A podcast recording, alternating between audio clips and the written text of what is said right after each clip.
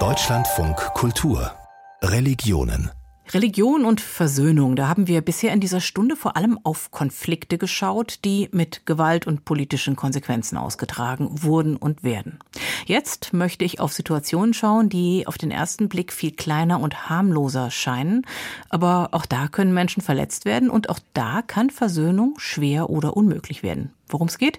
Um Konflikte innerhalb von Kirchengemeinden. Viele fromme Menschen, die viele gute Dinge tun wollen und sich dabei manchmal so verstreiten, dass nur noch Trümmer übrig bleiben. Damit das nicht passiert, werden Menschen wie Michael Noss zu Hilfe gerufen. Michael Noss ist Coach und Berater. Er ist Baptistenpastor und Präsident des Bundes evangelisch-freikirchlicher Gemeinden. Schön, dass wir über Versöhnung sprechen können. Das ist auch ein gutes und wichtiges Thema. Versöhnung ist einer der ganz großen christlichen Werte, einer der Zentralbegriffe. Lasst euch versöhnen mit Gott, das schreibt schon der Apostel Paulus in einem der ältesten Texte des Neuen Testaments an die Gemeinde in Korinth. Fällt Versöhnung Christen deshalb leichter? Macht das den Umgang mit unversöhnten Zuständen, mit Streit innerhalb von christlichen Gruppen einfacher? Nee, macht es nicht. Also ich glaube, dass die Tatsache, dass Menschen unterschiedliche Meinungen haben, unterschiedliche Interessen haben, unterschiedliche Sichtweisen haben, ein zutiefst menschliches Phänomen ist und das Entstehen von Konflikten entsteht ja genau in diesem Zusammenhang. Ich meine es so, du meinst es so und jetzt geraten wir in einen Dialog, in einen Dissens, vielleicht sogar in einen Streit und je nachdem, wie der sich weiterentwickelt, eskaliert er dann vielleicht sogar zu einem groben Zeichen der Unversöhnlichkeit.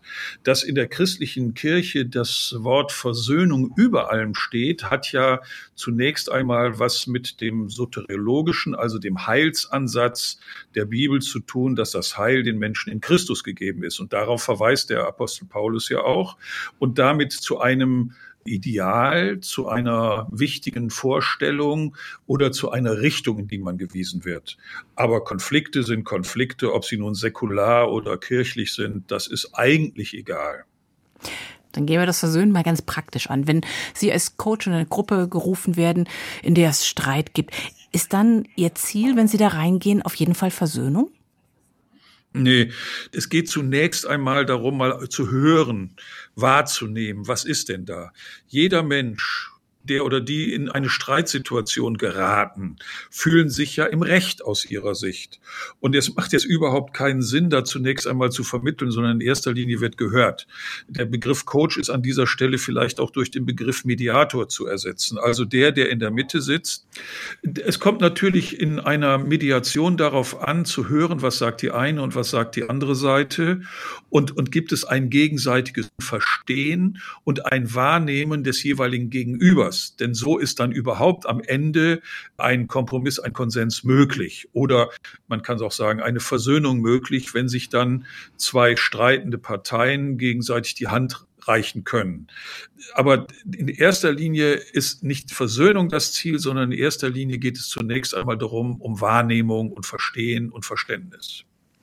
Wenn Sie sagen, Christen streiten auch nicht anders als jeder andere auch, gibt es dann trotzdem etwas, was einen Prozess der Vermittlung und der Mediation in vom Glauben geprägten Gruppen anders macht als zum Beispiel in Unternehmen, die Sie auch beraten?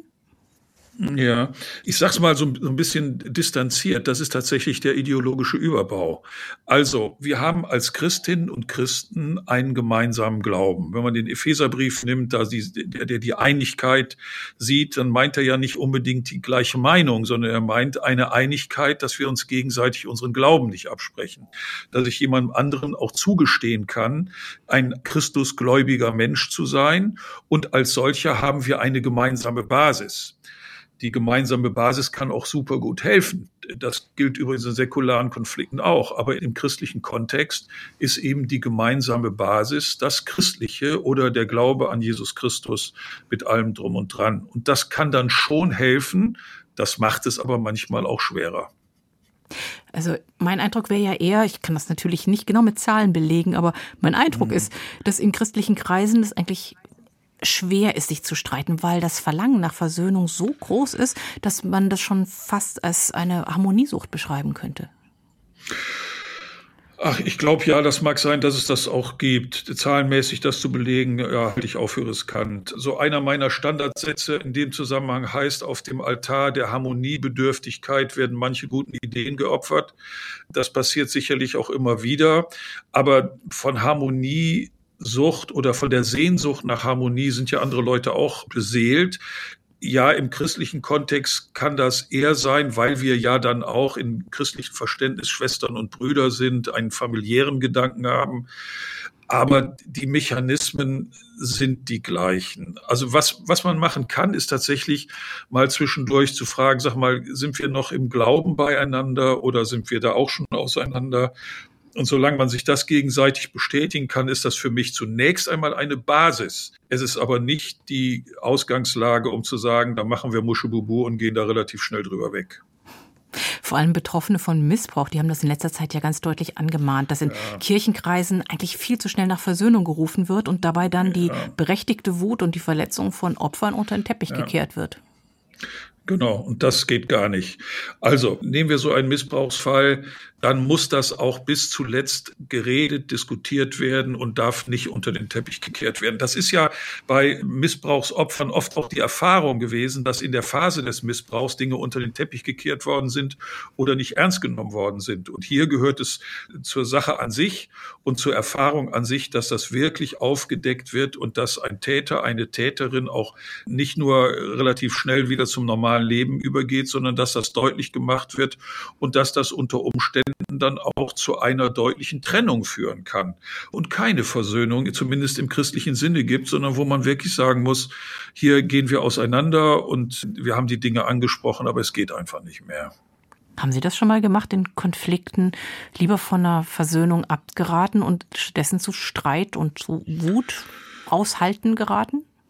Nein, ich habe nicht von Versöhnung abgeraten, sondern ich habe die Versöhnung immer noch als ein Ideal im Raum stehen lassen, aber auch gesagt, wenn ihr euch jetzt hier zu schnell die Hand reicht, wird das nichts werden, sondern wir müssen noch in einen längeren Prozess, geht ihr den mit. Und ich habe beides erlebt, dass Leute diesen Weg mitgegangen sind, aber auch, dass Leute dann nicht mehr wollten.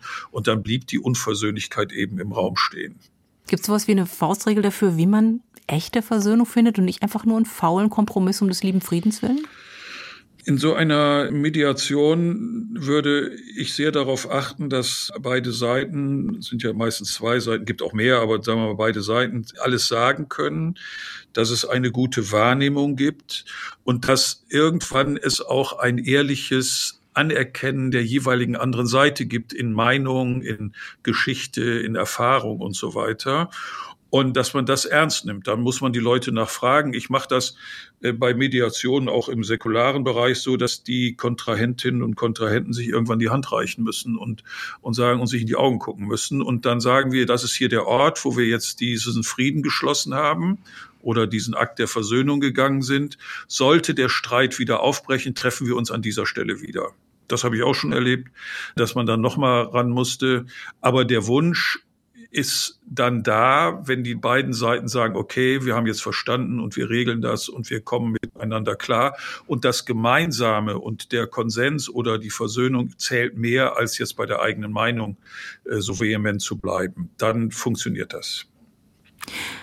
Lasst euch versöhnen mit Gott, heißt es in der Bibel, aber die praktische Umsetzung, die ist für fromme Gruppen ungefähr und mindestens so schwer wie für weltliche. Ganz herzlichen Dank an Michael Noss, Baptistenpastor, Coach, Unternehmensberater und Präsident des Bundes evangelisch-freikirchlicher Gemeinden.